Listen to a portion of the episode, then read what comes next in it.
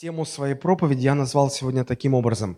Как сохранять христианское единство? Как сохранять христианское единство? А, вы наверняка в курсе, что завтра наша страна отмечает а, праздник День народного единства. Завтра выходной день. Вот. Я считаю, что такие праздники нужны и очень важны, потому что единство народа, единство страны всегда являлось ключевым – стратегическим фактором для сохранения и развития и страны, и народа. Потому что разобщенный народ, разделенная страна не имеет будущего.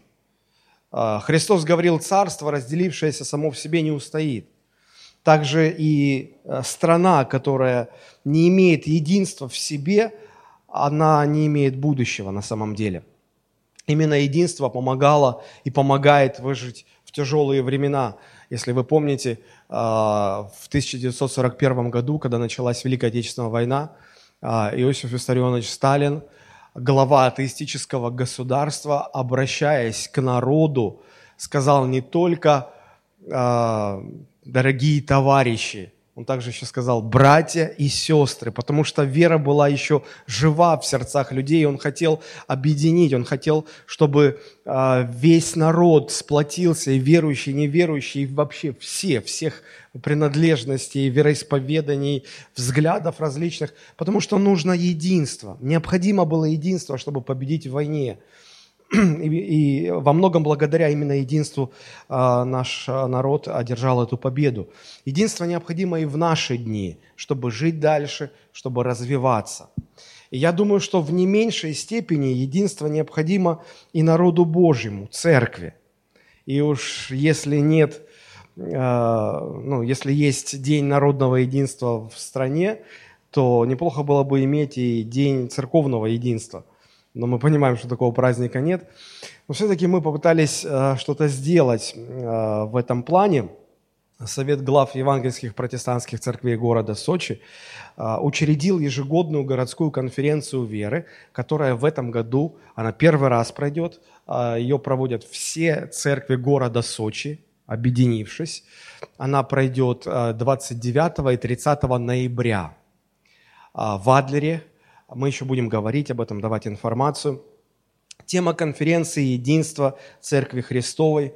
Главными спикерами мы пригласили а, руководителей двух крупнейших российских христианских союзов Сергея Васильевича Риховского, начальствующего епископа РосХВЕ, Российского Объединенного Союза Христиан Веры Евангельской, и Эдуарда Анатольевича Гробовенко, начальствующего епископа РЦХВЕ, а, Российской Церкви Христиан Веры Евангельской. А, в нашем городе есть церкви, которые принадлежат и тому, и другому союзу. И приглашая руководителей этих крупных союзов а, на одну конференцию, выступить на одной конференции, мы хотим показать, продемонстрировать единство а, между церквями. И мне кажется, что это очень даже символично, что месяц ноябрь начинается празднованием Дня народного единства, а заканчивается конференции, посвященной единству Церкви Христовой. Все это дает мне хороший повод еще раз обратиться к этой важной теме христианского единства и немного порассуждать о том, как это единство, нет, не достигать, но как это единство сохранять. Потому что нигде в Священном Писании нам не дано повеление достигать единства. Но Библия неоднократно и в частности Новый Завет призывает нас стараться сохранять единство, которое уже дано нам Христом. Мы уже едины, у нас одна вера, одно крещение, один Господь, один Бог, и это делает нас едиными, и это единство нам дано. Наша задача его сохранять. Вот как об этом пишет апостол Павел в послании к Ефесянам, 4 глава. Мы прочитаем первые шесть стихов. Ефесянам, 4 глава, первые шесть стихов. Итак, э, я узник в Господе, пишет апостол Павел, умоляю вас поступать достойно звания, в которое вы призваны, со всяким смиренномудрием и кротостью и долготерпением, снисходя друг к другу любовью, смотрите, третий стих, стараясь сохранять единство Духа в союзе мира. Что делать надо с единством? Стараться сохранять его, не достигать, оно, оно дано уже нам. Поэтому нам нужно сохранить, стараясь сохранять единство Духа в союзе мира. И дальше он аргументирует, почему это единство уже дано, чем оно, а, на чем оно основывается. И вот он говорит, одно тело Христова, один Дух, Дух Божий, как и вы призваны к одной надежде вашего призвания, одна надежда, один Господь, одна вера, одно крещение, один Бог и Отец всех, который над всеми и через всех и во всех нас – то есть единство это уже дано нам, перед нами ставится задача сохранять это единство. Этот третий стих в современном переводе звучит так. «Всеми силами старайтесь хранить единство Духа, скрепляя его узами мира». Еще раз подчеркиваю эту мысль. Не достигать, не стремиться к единству, но стараться сохранять единство, сохранять то, что уже дано. У меня возникает вопрос, а есть ли в Священном Писании какие-то практические инструкции о том, как это делать, как это осуществлять по повелению? А, конечно, есть, и немало. Я сегодня хотел бы, я не смогу их все охватить вниманием, но, а, по крайней мере, сегодня я хотел бы ответить на вопрос – поставленный или вынесенный в заглавие проповеди «Как сохранять христианское единство», ответить на этот вопрос на примере а, жизни и служения апостола Павла, потому что изучая его а, действия, его служения, мы найдем для себя практические рекомендации, которые, несомненно, и нам помогут научиться сохранять единство Духа в союзе мира – я хотел бы, во-первых, а, показать, постараться показать, насколько сильным было стремление апостола Павла к единству церкви, насколько важное внимание он этому уделял в своем служении. А, для этого мне нужно сделать небольшое введение. Вы а, все прекрасно знаете, что первая церковь зародилась в городе Иерусалиме. И состояла она подавляющем большинстве, в основном из уверовавших, которые обратились ко Христу из иудеев. Мы должны понимать, что иудей – это вероисповедание, еврей – это национальная принадлежность. А, э, все евреи были иудеями, но не все иудеи были евреями, потому что Господь по закону Моисея оставил возможность представителям других народов, национальностей при желании, при, при соблюдении определенных условий присоединяться к вере иудейской и становиться иудеями. И иудеем мог стать практически человек из любой национальности.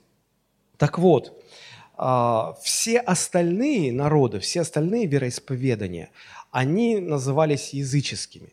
Я буду сегодня оперировать этими двумя терминами – иудеи и язычники.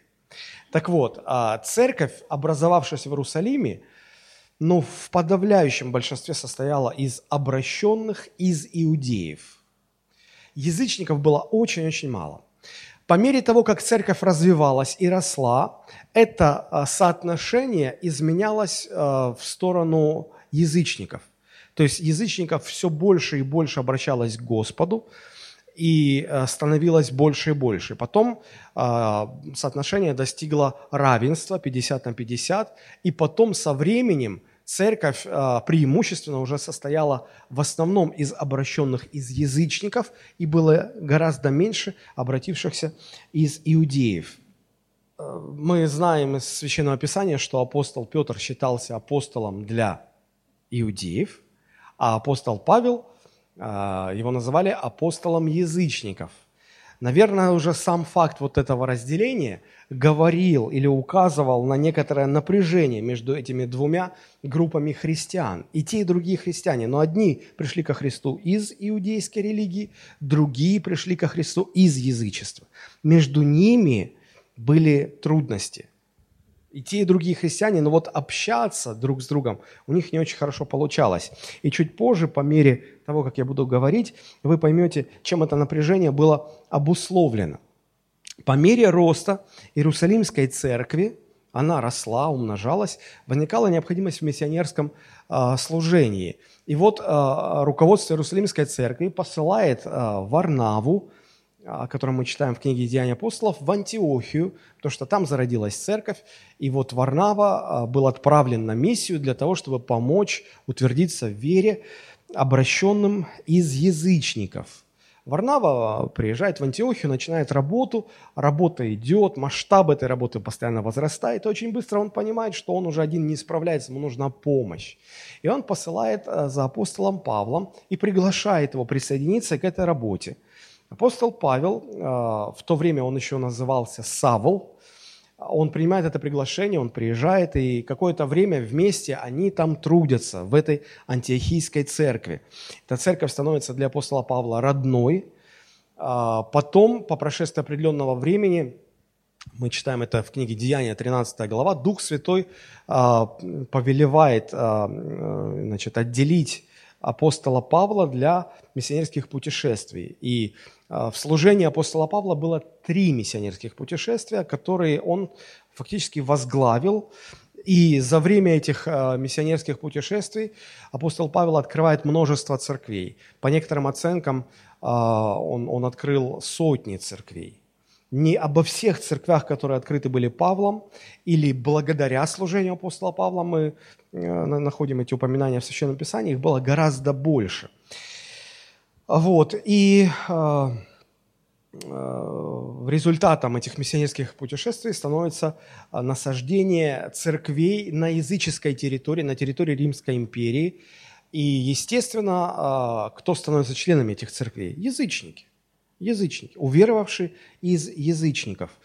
И таким образом процентное соотношение язычников – или, скажем так, уверовавших из язычников, Первой Церкви становится все больше, больше и больше. И вот спустя 15-20 лет э, своего миссионерского служения Первая Церковь, а под Первой Церковью я понимаю совокупность всех поместных церквей, которые на то время уже возникли, э, Первая Церковь состояла уже в основном из язычников. Ну или, по крайней мере, язычников было подавляющее большинство. Как я уже сказал, а, в самом начале была обратная картина. Иудеев было больше, язычников меньше. Сейчас а, картина складывалась совершенно противоположным образом. И дальше по истории мы видим, что а, эта, эта тенденция продолжала развиваться. Мы знаем по истории, что в 70-м году нашей эры римским императором Титом был разрушен город Иерусалим. Он был буквально а, стерт с лица земли. Историки говорят, что не оставалось на поверхности камня на камне, как Христос и предсказывал, что камня на камне не останется. Полностью город был стерт с лица земли, но из э, исторических данных мы знаем, что церковь, которая была в Иерусалиме, она заранее получила пророчество от Господа о том, что э, в город придут бедствия, и Бог предупреждал, чтобы э, народ покинул Иерусалим. И когда э, произошло разрушение Иерусалима, э, Иерусалимской церкви там практически не было. Все разошлись. Таким образом, церковь в Иерусалиме просуществовала всего лишь несколько десятилетий и закончила свое существование. Но оставалось очень много церквей на языческой территории – и фактически первая церковь к концу первого столетия представляет собой церковь, которая в подавляющем своем большинстве состоит из уверовавших из язычников. Из уверовавших из язычников. А, вот фактически а, эти, но это было позже, да, апостол Павел а, служил когда Иерусалимская церковь был, находилась на, вот, в точке кульминации своего развития. И вот эти два крыла церкви, как я уже сказал, они плохо ладили между собой. И апостол Павел понимал, что это не две разные церкви, что это одна церковь Христова. Они очень сильно отличаются. Уверовавшие из язычников и уверовавшие из иудеев – имеют разную культуру, разные традиции, разные ценности. Все, все, все разное, обычаи. Они очень не похожи друг на друга, но они и те, и другие христиане. Это одна и та же церковь. И апостол Павел предвидел уже в своем служении, что будет ситуация, когда, когда ну, возникнет противостояние, когда уверовавших из язычников станет гораздо больше – и он хотел, а, а, как бы сказать, предвидя это, это положение, предвидя эту проблему, попытаться урегулировать ее до того, как она войдет в силу свою. И он понимал, и он вел в последние годы своего служения таким образом, что чтобы эти оба крыла понимали необходимость единства – что это не разные церкви, что они не должны развиваться параллельно, что церковь не предназначена для одного народа или для одной нации, но она для всех народов. И понятно, что церковь в, каждой, в каждом народе будет иметь свои национальные особенности, свои нюансы. Э, мы будем различаться в э, типах и формах богослужений. Нас может много чего разделять, нам, э, может быть, трудно будет друг друга воспринимать, иудеи, например, им, им было очень сложно, э, ну, они отказывались сидеть за одним столом с язычниками, даже если и те, были уверовавшими во Христа. Просто отказывались. И было множество препятствий, разделений. Но все же апостол Павел делает, э, предпринимает огромные усилия для того, чтобы э, утвердить, застолбить вот эту идею, что церковь должна быть едина. Церковь должна быть одним целым. И это понимание заставляет его предпринять определенные действия. А, что это за действия? Мы сейчас об этом а, кратко поговорим. Но а, я думаю, что вы понимаете, если апостол Павел насаждал церкви и имел попечение обо всех церквях, то он был очень занятым человеком. У него была очень-очень большая нагрузка, он буквально был перегружен в служении. Чем больше людей, чем больше церквей, тем больше проблем. Этими проблемами ему приходилось заниматься. В одном из своих посланий он пишет, что мы а, трудились до агонии, до изнеможения. И вот э, интересно, что в последние годы своего служения всю эту нагрузку, все эти дела он оставляет, он откладывает в сторону для того, чтобы идти в Иерусалим, встретиться с руководителями Иерусалимской церкви, которая преимущественно в то время состояла из иудеев. И предвкушая возможную проблему разъединения, говорить с ними, утвердить в их сознании эту мысль о том, что церкви из иудеев и церкви из язычников должны быть едины, должны быть вместе.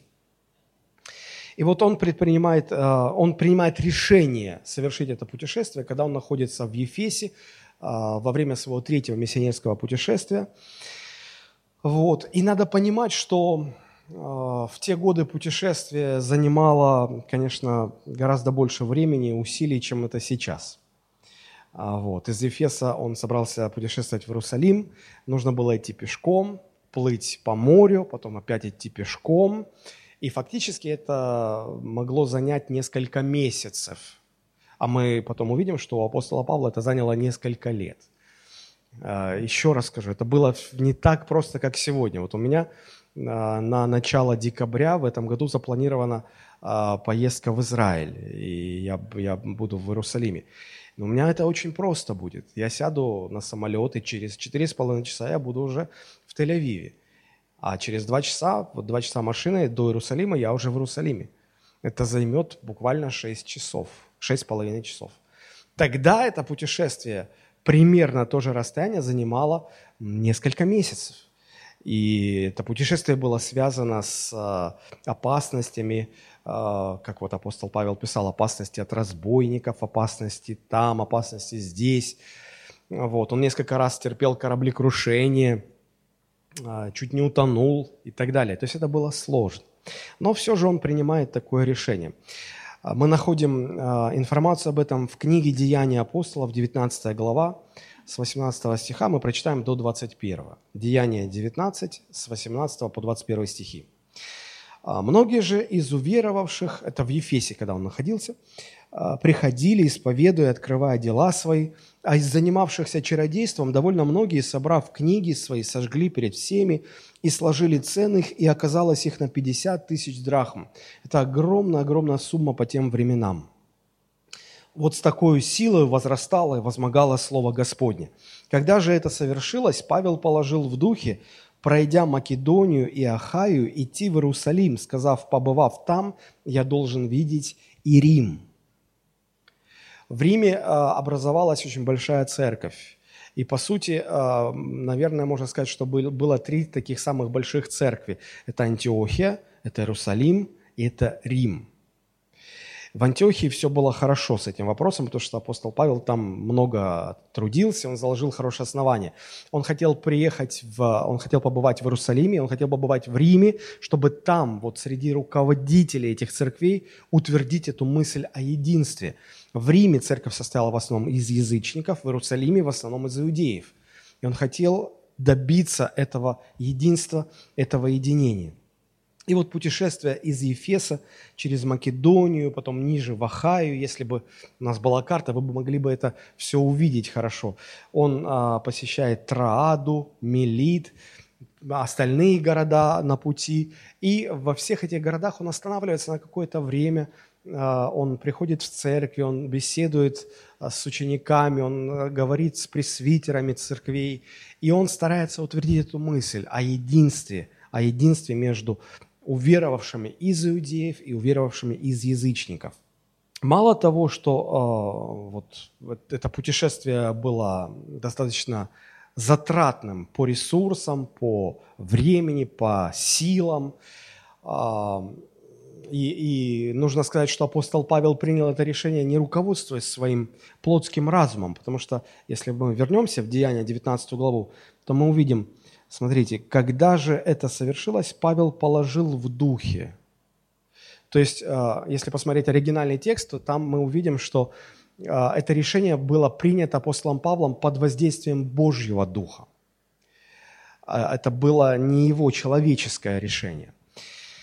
И вот путешествуя в Иерусалим, проходя по этим всем городам, апостол Павел встречается с одним удивительным явлением – во всех этих городах ему встречаются люди, которые пророчески предостерегают его о том, что в Иерусалиме его ждут большие трудности. Вот, например, Деяние 21 глава, первые четыре стиха.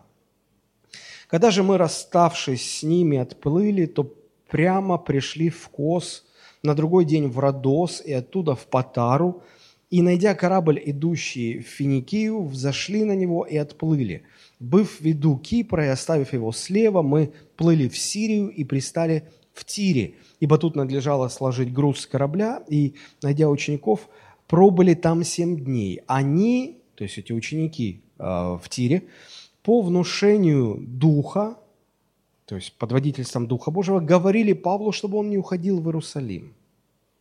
Чтобы он не ходил в Иерусалим. Почему? Почему не ходил? Потому что там ждут его скорби, там ждут его э, трудности, проблемы. И апостол Павел э, ну, изначально принимает решение, догадывался, что это не будет легкая поездка, легкое путешествие. Э, он встречает э, вот такое предупреждение от разных людей в разных городах, которые друг друга не знали, они не сговорят. Это не то, что в одном городе один сумасшедший что-то наплел. Нет, в разных городах это было подтверждение – и посмотрите, как сам апостол Павел э, относится к этому. Деяние 20 глава, 22 до 24 стиха. «И вот ныне я по влечению Духа иду в Иерусалим». Смотрите, он говорит, это не просто мое решение. Дух Святой меня туда зовет, влечет. Я иду под его водительством. При этом, э, э не зная, что там встретится со мною, только Дух Святой по всем городам свидетельствует, говоря, что узы и скорби ждут меня, но я ни на что не взираю и не дорожу своей жизнью, только бы с радостью совершить поприще мое и служение, которое я принял от Господа Иисуса, проповедовать Евангелие благодати Божией. Пророчества всегда подтверждают нам то, что Дух Божий нам лично говорит. Если пророчество говорит вам сделать то, что вы сами лично не получили от Бога, никогда не следуйте этому пророчеству. Оно вас заведет в тупики, в, в ошибки. Это приведет к разрушению вашей жизни. Пророчество дается только для того, чтобы подтвердить то, что Дух Божий вам уже говорил. И потом апостол Павел принимает это пророчество, понимает, и все же он говорит, эта миссия, моя, мое присутствие там и мои действия там настолько важны, что я несмотря на все эти препятствия, трудности и скорби, которые меня ждут, я все равно поеду. Я, я ни на что не взираю, я не дорожу даже своей жизнью. Поймите, здесь не то, чтобы Павел рвался в Иерусалим, а Дух Святой его говорил, ему говорил, не ходи. Нет, это не было непослушанием Павла. А, смотрите, мы видим, что а, апостол Павел а, направлялся в Иерусалим под водительством Духа Божьего. Но а, вот этим ученикам в разных городах, которые пророчествовали Павлу и говорили, это ученики говорили, не ходи. Дух Святой, а, он, он как говорил? Он не говорил, скажите Павлу, чтобы он не шел туда. Дух Святой говорил, что Павел туда идет, но его там ждут скорби. И ученики по человеческому своему разумению говорили, слушай, ну там плохо будет, не надо, не ходи туда. Это очень похоже на то, как Христос, когда открыл ученикам, что ему надлежит э, пострадать и быть распятым, Петр его отводит в сторонку и говорит, учитель, ну зачем, зачем тебе это надо вообще? Не, не ходи. Да, так и здесь. А, это была Божья, Божья воля. Но людям, конечно, не хотелось, а, чтобы апостол Павел претерпевал эти скорби, что, что он там, вероятно, найдет свою смерть. И, конечно, они поэтому его отговаривали. Но это была воля Божья, чтобы он туда пошел. Итак, смотрите, Деяния, 21 глава, 10-12 стих. А, по мере того, как Павел приближался к Иерусалиму, концентрация и накал вот этих предупреждений, они возрастали. И вот здесь уже точка кульминации. Деяния, 21 глава, 10 стих. «Между тем, как мы пребывали у них многие дни, пришел из Иудеи некто пророк именем Агав, и, войдя к нам, взял пояс Павлов и, сказ... и связав себе руки и ноги, сказал, так говорит Дух Святой, мужа, чей этот пояс, так свяжут в Иерусалиме иудеи и предадут в руки язычников. Когда же мы услышали это, то и мы, и тамошние, просили, чтобы он не ходил в Иерусалим. И апостол Павел понимает, слушайте, ну вы мне сердце разрываете. Вот смотрите, что он дальше говорит. 13 стих в этой же главе, 14. «Но Павел в ответ сказал, что же вы делаете? Что плачете и сокрушаете сердце мое? Я не только хочу быть узником, но готов умереть в Иерусалиме за имя Господа Иисуса. Когда же мы не могли уговорить его, то успокоились, сказав, да будет воля Господня». То есть все согласились, это воля Божья. Знаете, а, иногда мы, современные христиане, думаем, что воля Божья – это наше полное благополучие, безопасность, процветание, устройство и как сыр в масле. Вот все, все в шоколаде. Вот это воля Божья. Друзья, воля Божья зачастую ведет нас туда, где опасно, где нам будет очень тяжело, где нам будет трудно, где нам будет не сладко, где нам придется много пострадать. Но это воля Божья. Потому что Бог руководствуется не земными благами. Если бы у Бога стояла цель обеспечить наше земное благополучие, то Он бы совсем по-другому действовал. Но у Бога цель провести нас через земную жизнь так, чтобы мы а, вошли в небеса и вечность проводили со Христом в небесах, чтобы мы не оказались вместе, вместе вечного наказания. А, поэтому Павел, он был посвящен и Евангелию Христову, и самому Христу. И поэтому он говорит, я не дорожу даже своей жизнью, я готов. Поэтому не смущайте меня, я иду по воле Божьей. И он продолжил э, свое путешествие, и он в конце концов пришел в Иерусалим. И вот придя в Иерусалим, в его действиях мы можем увидеть, в чем апостол Павел практически видел э, проявление единства церкви. И вот, по крайней мере, это две вещи, которые мы здесь находим. Но прежде всего, Э, проявление единства церкви апостол Павел видел во взаимопомощи церквей друг другу.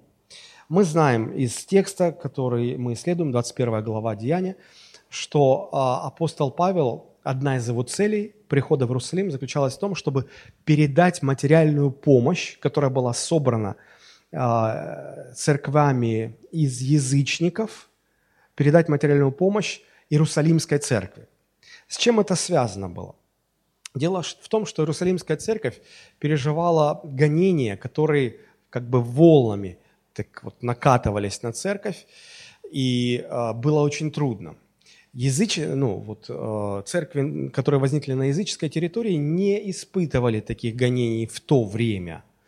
И материально э, у них обстоять, ну, ситуация была гораздо лучше, чем у церкви в Иерусалиме, потому что из истории мы знаем, что В то время в Иерусалиме а, был а, голод, связанный с неурожаем, и голод продолжался в течение нескольких лет, и просто ну, христиане переживали бедственное положение. И апостол Павел, видя это, радуясь благополучию языческих церквей, он все же а, имел этот общий взгляд и говорил, послушайте, вот вас Господь благословил, у вас все хорошо, замечательно, слава Богу, но есть церковь в Иерусалиме, с которой все началось, и вот они испытывают трудности, им нужно помогать. Не надо думать, что церковь началась с вас и вами закончится. Не надо думать, что христианство – это только вы и ваша церковь. Нет, церквей много, церкви разные, и мы все должны быть вместе, и мы все должны помогать друг другу. В этом проявляется единство. Как в теле, если поранилась нога, то руки что делают? Обрабатывают рану, перебинтовывают. Если поранилась рука, ноги несут эту руку к врачу, то есть должна быть эта взаимопомощь обязательно. Нельзя думать только о себе. У вас сейчас избыток, у них недостаток, поэтому вы должны помочь им. Завтра будет наоборот, они будут помогать вам. И апостол Павел убеждал, убеждал, он очень хотел, чтобы каждая поместная церковь видела себя не в отрыве от, э, от церкви Христовой, не в отрыве друг от друга, но в контексте всей церкви, э, вот, вселенской церкви, если можно так сказать а значит, училась заботиться о других церквей. И вот второе послание Коринфянам, главы 8 и 9, там очень подробно апостол Павел об этом говорит. Вот это единство, которое нужно было всячески культивировать в церкви. Единство, когда э, есть взаимопомощь между церквями. А, расскажу вам историю об одном фермере а, в этой связи, чтобы вам лучше было понятно, почему это важно. А, фермер, который выращивал кукурузу, он каждый год, это было в Америке, он каждый год выигрывал все э, конкурсы и соревнования. То есть стабильно, год за годом у него была самая лучшая кукуруза, и он получал все призы.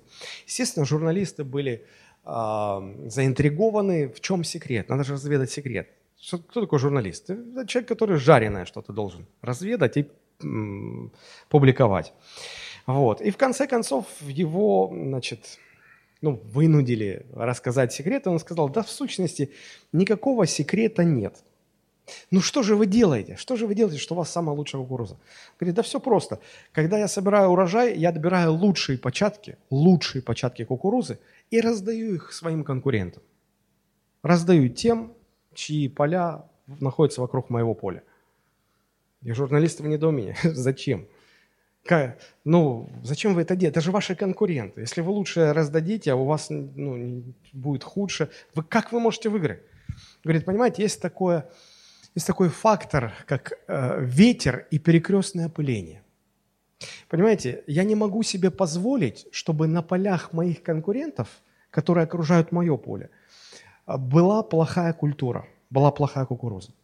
Потому что ветер и перекрестное опыление – они будут переносить эти э, пыльцу, семена, и они будут попадать на мое поле.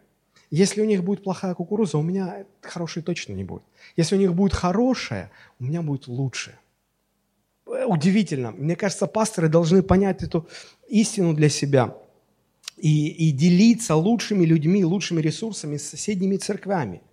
Потому что ветер, который является прообразом Духа Святого – и перекрестное опыление, всякие взаимно скрепляющие связи, они обязательно приведут к тому, что ваша церковь будет здоровой и благополучной. И как и все остальные. Но если каждый закроется сам в себе, ни у кого ничего хорошего не будет. Вот почему важно помогать друг другу. Это укрепляет не только других, но и нас самих. Знаете, последние годы я размышлял, я несколько переживал из-за того, что а, у нас прекрасные молодые сестры в церкви. И вот когда приходит время им выходить замуж, находится какой-то джигит, кавалер из другой церкви, который приходит, влюбляется, делает предложение, и они потом ко мне подходят, пастор, объявите помолвку. Я говорю, а в какую церковь вы будете ходить после? Ну, конечно же, вот в ту, в другую. Я говорю, слушай, обидно – ты забираешь у меня лучших, лучших людей церкви. И одну увели, вторую увели, третью увели, четвертая ушла, пятая, шестая. Я думаю, что происходит? Я переж... стал переживать. Я уже на последней помолвке сказал, что все, уже если вы э, берете э, значит, в жены сестру из нашей церкви, вы должны в нашу церковь ходить. Что несколько насторожило кавалеров. Они что-то в последнее время перестали приходить. А вот. Но я думаю, с одной стороны, это какой-то упрек нашим молодым братьям. Мужики, вам не стыдно? Вам не стыдно, что когда наши сестры а, созревают и достигают возраста, когда надо выходить замуж, Господу приходится из других церквей приводить, а вы что? А вы что? Что вы сидите? По именам вас называть? А ну-ка, привели себя быстро в физическую форму, в духовную форму. Научитесь ухаживать за, за сестрами. Э, знаете, один пастор сказал, когда в церкви уже, воз, ну, уже ну, молодежь обычно считается там 12, 13, там, 14 лет, подростки, да, очень быстро и незаметно эти подростки перерастают в 30-летних, уже молодежь 30-летних. Какие вы молодежь? Вы 30-летние уже великовозрастные. И один пастор сказал, уже хочется, как Иисус, плюнуть и помазать глаза грязью, чтобы начали видеть. Ну, посмотри рядом с собой. Ты никак, тебе 30 лет, простатит уже выстреливает, ты никак не сообразишь, что нужно уже жениться, в конце концов. Вот. Но с другой стороны, я думаю, ну слушайте, ну раз мы отдаем, раз к нам приходят, значит, самые лучшие невесты в городе. В нашей церкви самые лучшие невесты. Слава Богу. В общем, ветер и перекрестное опыление должны сделать свое дело. Хорошо, вот почему нужно помогать, помогать друг другу. Апостол Павел видел в этом проявление единства. Второе, в чем он видел проявление единства, в том, чтобы было а, стремление и посвящение иметь общение друг с другом, иметь общность друг с другом. Посмотрите, мы читаем Деяния, 21 глава, 17 стиха и ниже.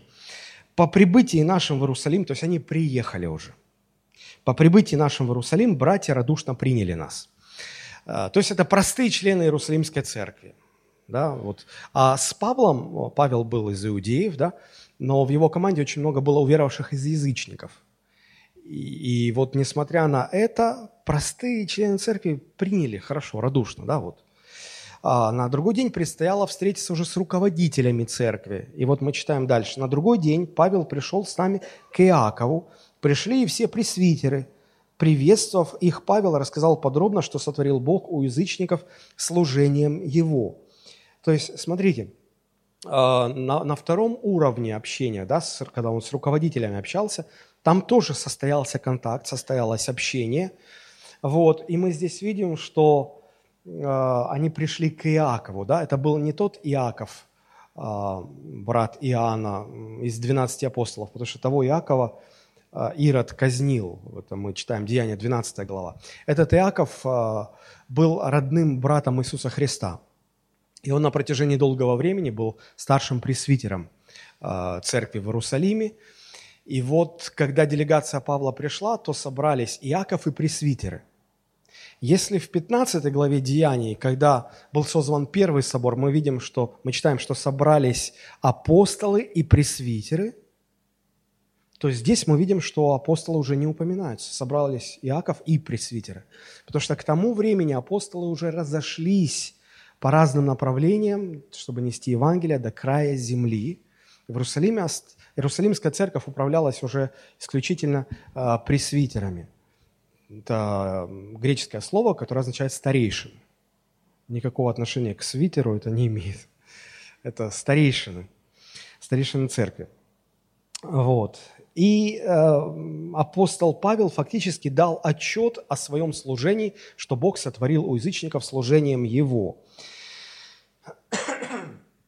И вот какая была реакция. Надо сказать, что церковь в Иерусалиме за эти годы тоже выросла, и она достигла значительных размеров. Посмотрите, 20 стих.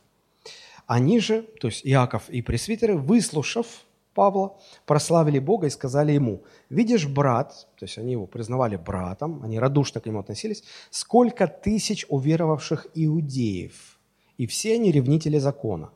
Сколько тысяч? Вот это слово «тысяч» в оригинальном тексте, это греческое слово «мириац», которое буквально означает 10 тысяч. Мирец – 10 тысяч. И вот это слово «мирец» стоит в, в тексте во множественном числе. То есть это несколько десятков тысяч. То есть вот мы из этого делаем заключение, что количество людей в Русалимской церкви состояло из нескольких, нескольких десятков тысяч человек. Это огромная толпа. Это большое количество. И смотрите, Иаков и пресвитеры говорят Павлу, смотри, вот, вот это огромное количество иудеев, уверовавших во Христа, иудеев, и все они ревнители закона. Понимаешь, Павел, к чему мы клоним? Ты представляешь языческое крыло церкви, а здесь десятки тысяч уверовавших иудеев, и все они ревнители закона.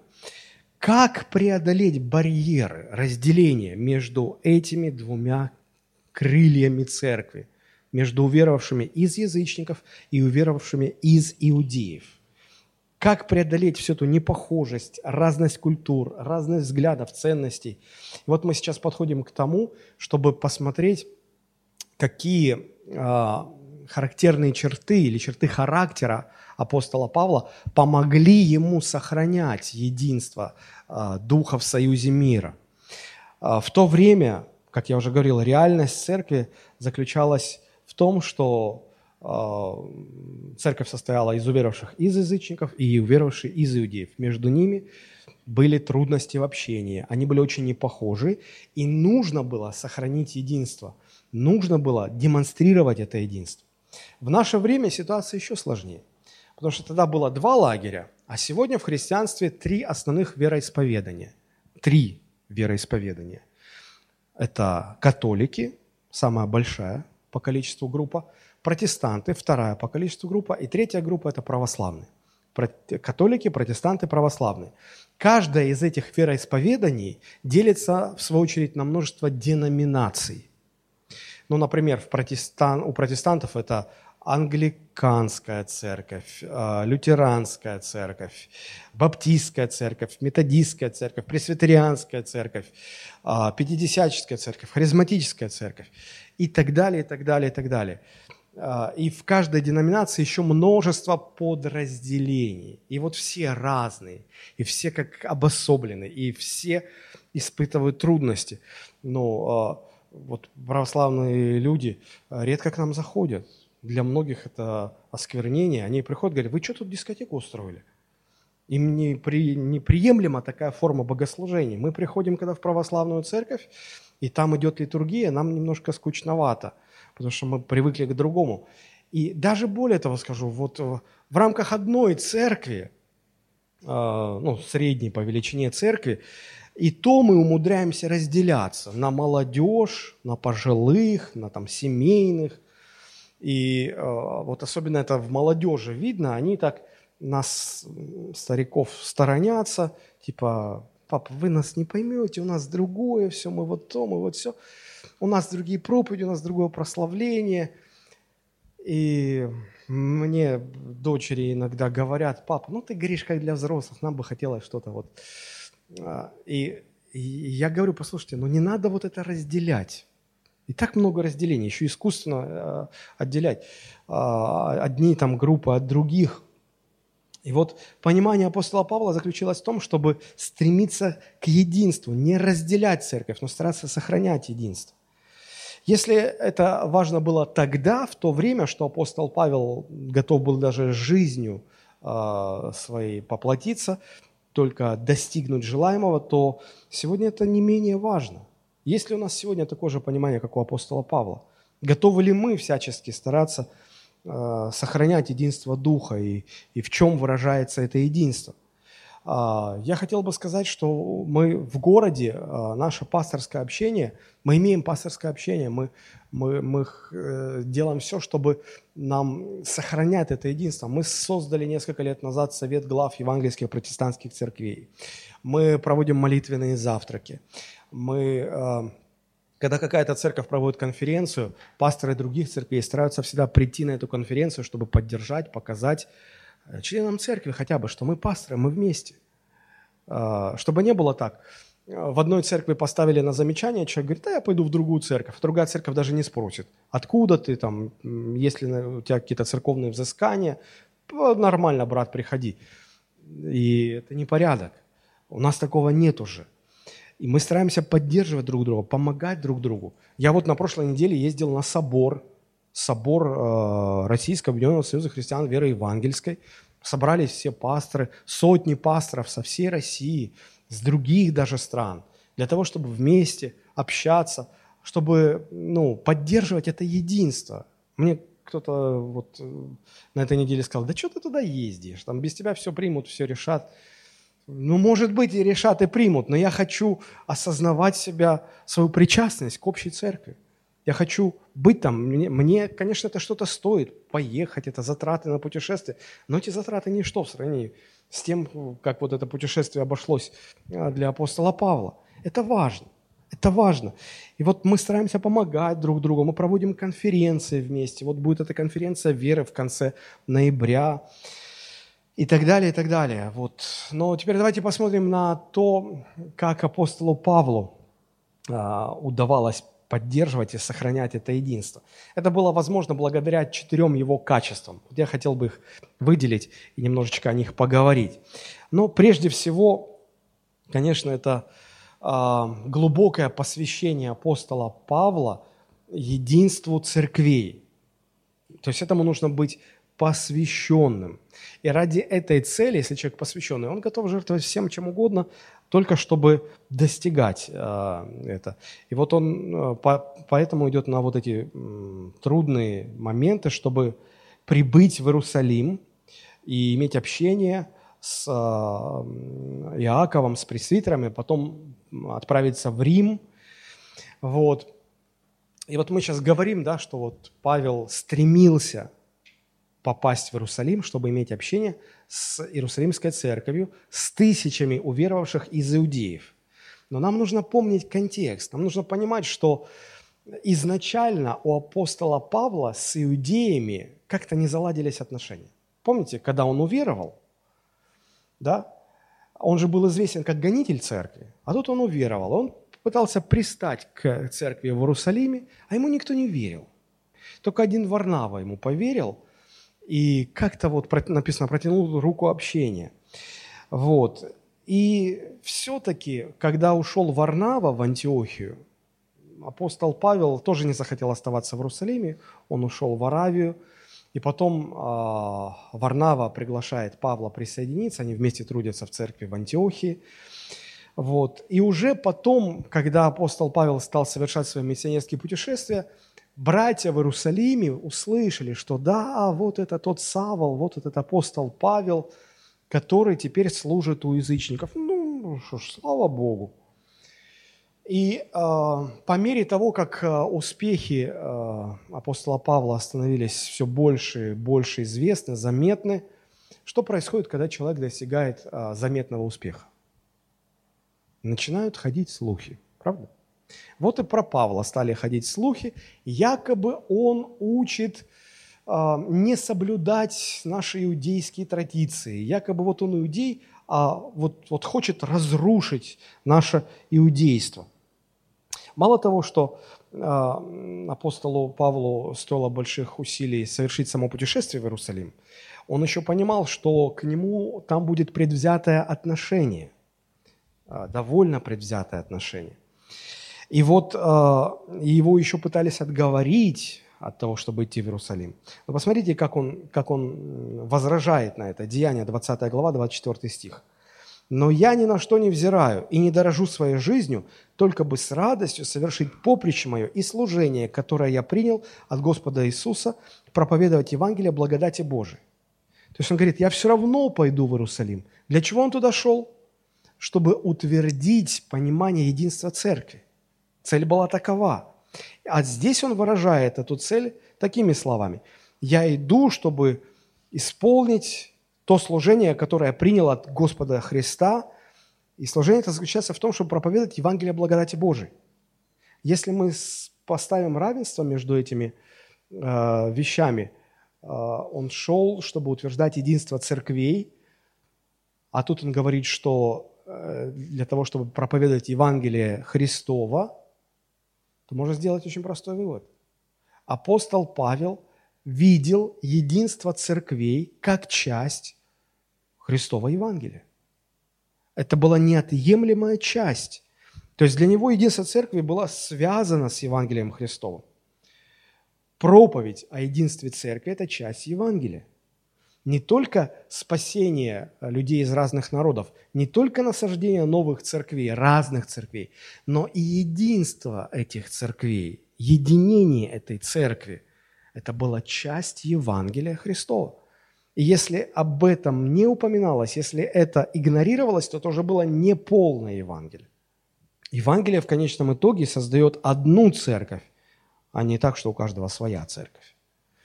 И вот э, в 21 главе эту же мысль он немножко другими словами э, выражает.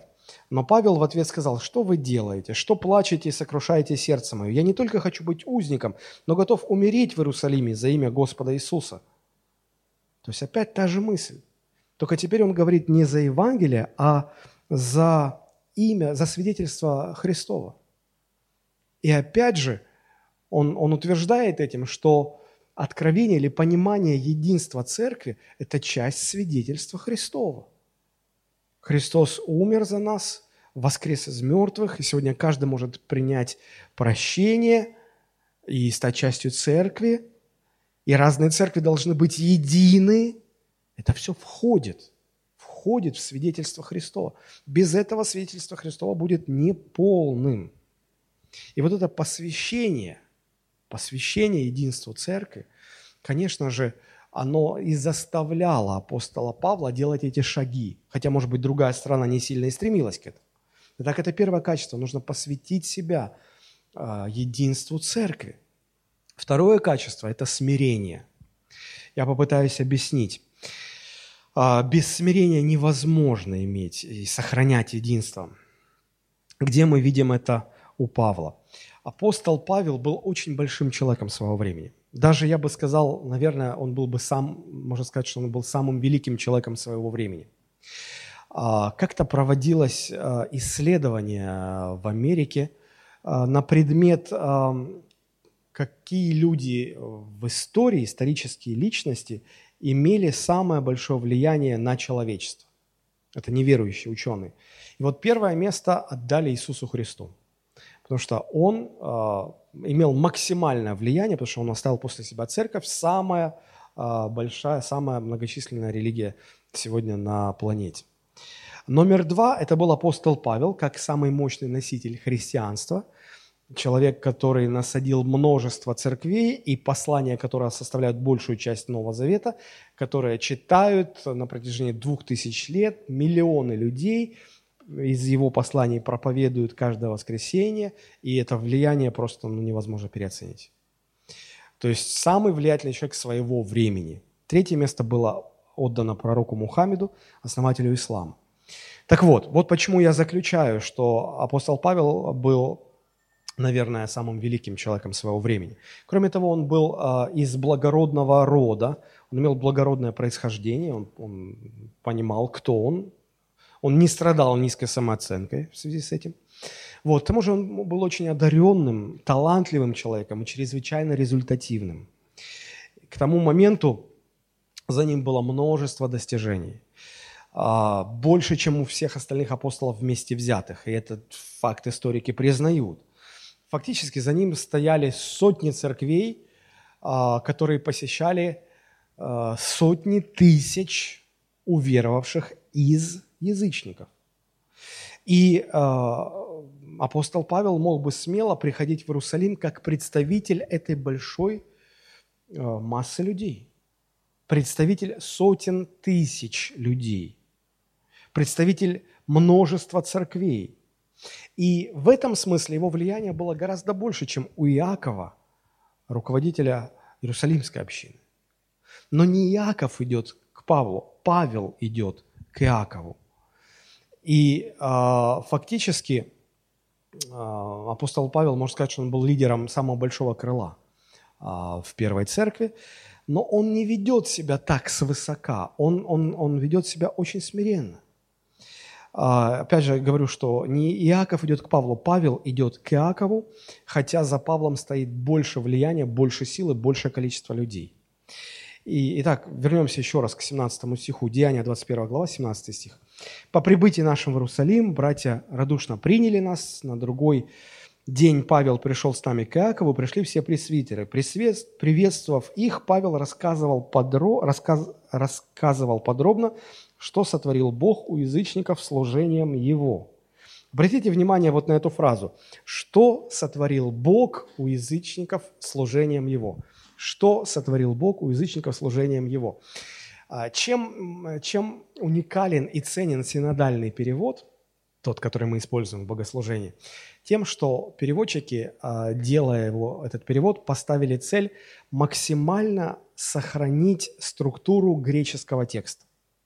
Ну, там, где подлежащее, подлежащее, там, где сказуемое, сказуемое. То есть максимально сохранить порядок слов. Вот почему иногда нам кажется синодальный перевод несколько такой витиеватый, неудобоваримый.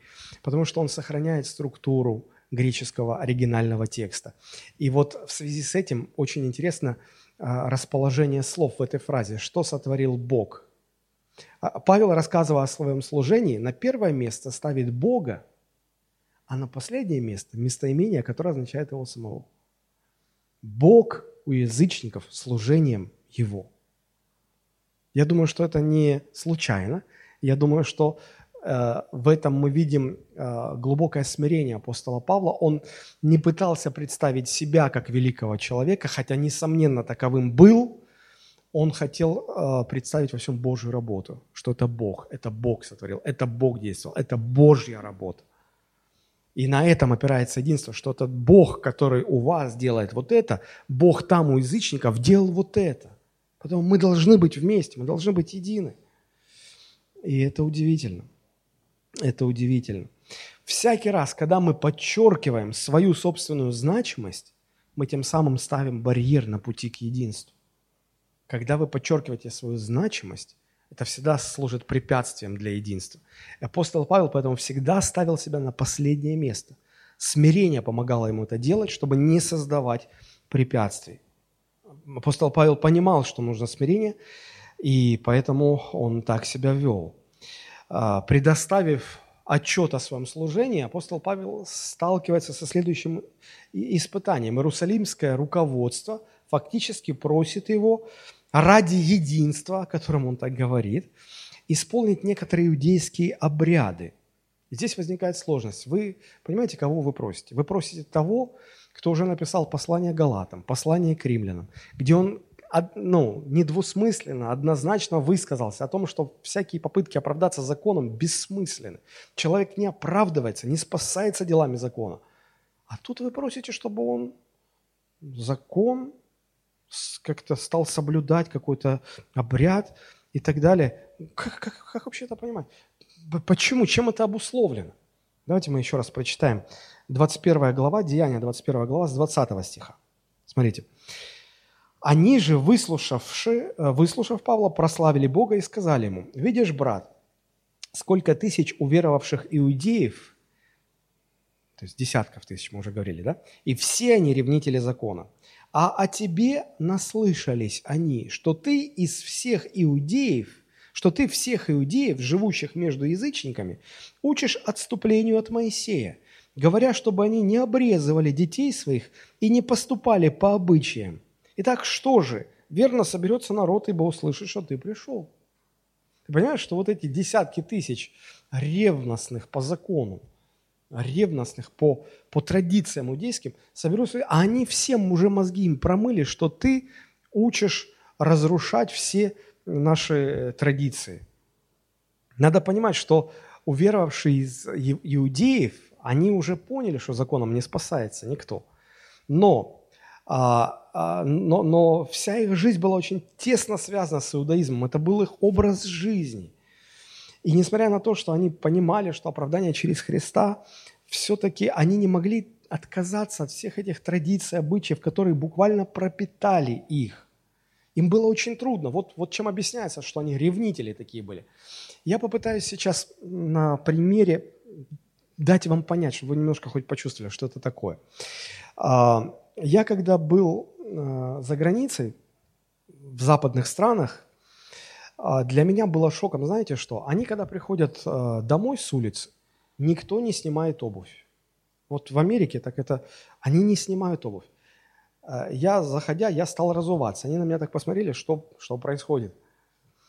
Я говорю, мы русские, мы все раз, разуваемся. Для них шок. Но у нас почему так?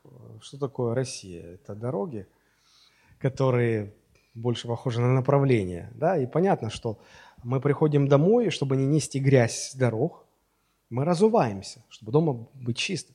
Там у них все чисто. И, в принципе, а, им можно этого не делать. И они, и они этого не делают. Но я даже видел, как они пришли с улицы и на, на кровать, где они спят, просто с, вот в обуви завалились. Ну, там чисто. Но у них так сложилось. Короче, это... И вот они все понимают, если, раздев... если разувается, входя в дом, это русские. Это они во всех странах так себя ведут. Но так это не связано с религией, понимаете? С Богом никак не связано. А у иудеев их традиции были связаны с их религией, с Богом, с верностью Богу. И с молоком матери это все впитывалось, э, вот, передавалось. Это стало их культурой. Тем более это же это были евреи. Вы понимаете, что они, они э, веками жили э, в ассимиляции, но так и не ассимилировались ни с кем. Они сохранили свою культуру и до сих пор. Поэтому вот очень важно для них были эти традиции. И этот закон был важен не в смысле, что они им спасаются, но а, он был важен как часть их культуры, часть их традиций и обычаев. И вот эту тысячелетнюю культуру никуда не денешь, она для них дорога. И вот закон для них как часть культуры, без которой они не представляют свою жизнь. И вот здесь эти слова Иакова становятся понятны. А о тебе наслышались они, что ты всех иудеев, живущих между язычниками, учишь отступлению от Моисея, говоря, что, чтобы они не обрезывали детей своих и не поступали по обычаям. То есть они наслышались, что ты учишь отвергать все наши традиции. Ты, наверное, цель такую поставил – разрушить наши иудейские традиции.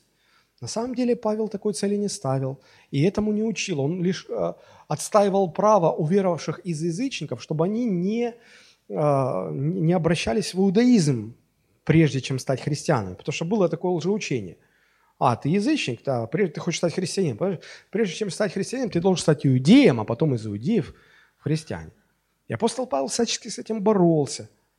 Но мы же понимаем, что Сплетники, клеветники работают всегда в две смены, не покладая рук и языков.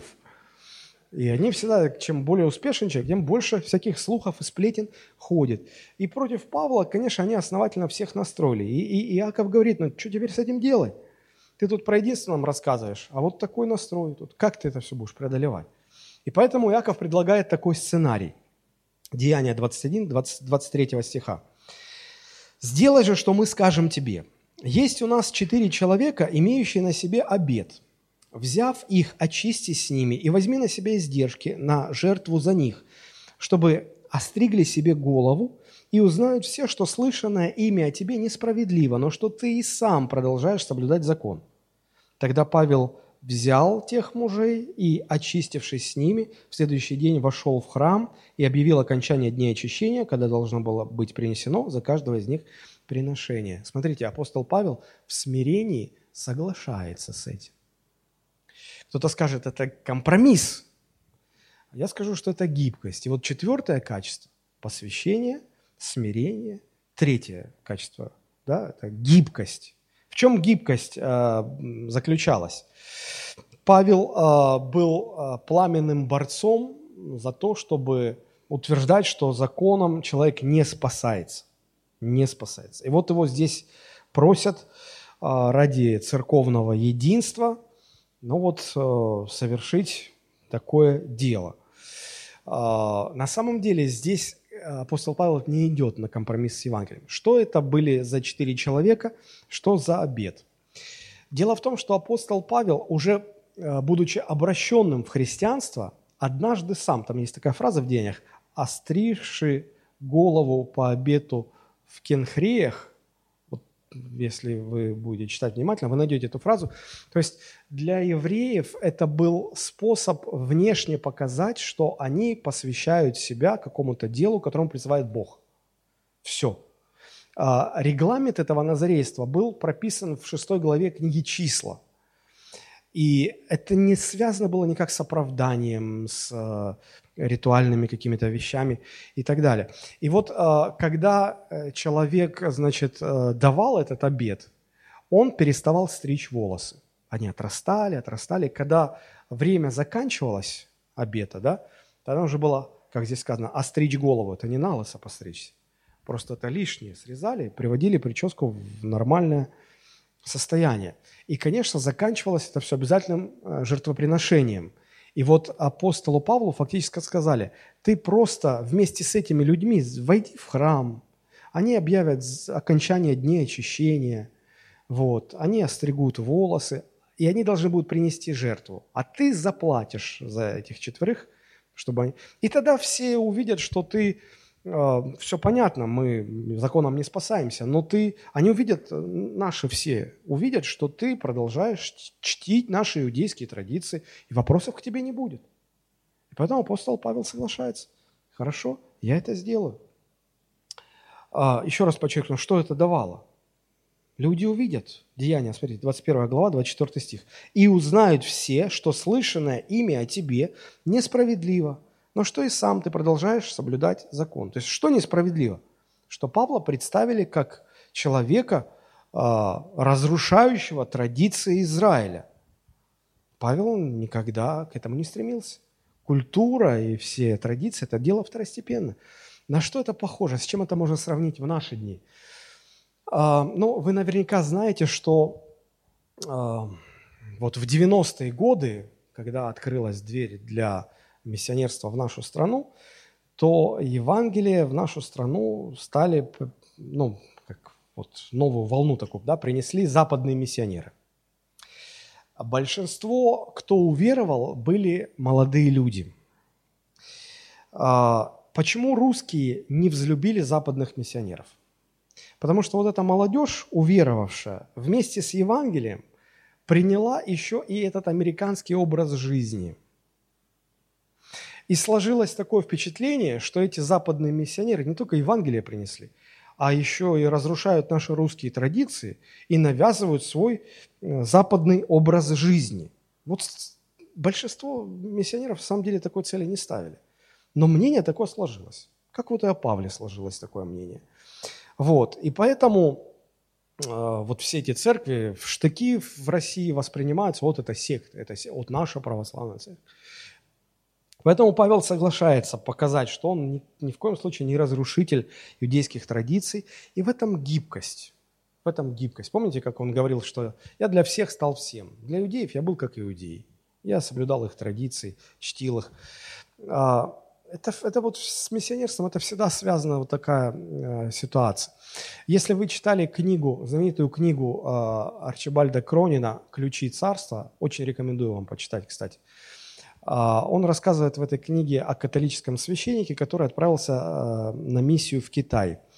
И вот а, та же самая история. Китайцы не взлюбили английских миссионеров и американских миссионеров из-за того, что, как им казалось, они вместе с Евангелием несут еще западный образ жизни. И вот когда миссионеры не понимали этого и не старались именно сохранять их национальную идентичность, уважать их традиции, обычаи, принося Евангелие, не, не пытаться их э, из китайцев сделать американцами, да, а позволяя им оставаться китайцами, уверовавшими во Христа. Вот тех уважали, остальных не, не любили. Вот. И это очень важно. И вот эта вот гибкость, без нее просто ну, невозможно. Гибкость во второстепенных вещах. Невозможно сохранить единство. Поэтому берегитесь в своей правильности, чтобы вы не остались в полном одиночестве. Все неправильные, один я правильный. На самом деле мы все неправильные. Вот кого ни, ни копни, все неправильные. И речь не о том, чтобы неправильно называть правильным. Речь о том, чтобы уступать во второстепенном. Стиль музыки, форма богослужения и прочее. Ну и последнее качество, четвертое, это жертвенность. Как вы знаете, апостолу Павлу пришлось заплатить за этих четырех человек. Это, в общем-то, немалые деньги были, очень даже немалые. Но, но апостол Павел был готов на любые жертвы только для того, чтобы вот, сохранять единство. Итак, подводя итог, а, могу сказать, что Библия призывает нас к тому, чтобы сохранять единство Духа в союзе мира. Выражается это единство во взаимопомощи и стремлении к общности, к общению друг с другом. И а, возможно сохранять это единство, если мы будем культивировать в себе вот эти четыре качества. Посвящение единству, научимся принимать непохожих на себя, смирение, э, понимая, что мое «я» становится главным препятствием Э, для сохранения единства, гибкость, умение отличать э, главное от второстепенного и э, поступаться второстепенным, и жертвенность. Нам это всегда будет чего-то стоить. Вот если вы эти качества в себе научитесь развивать, тогда у нас есть шанс научиться сохранять единство Духа в союзе мира. Давайте мы об этом помолимся сейчас, склоним наши головы. Господь, мы благодарим Тебя.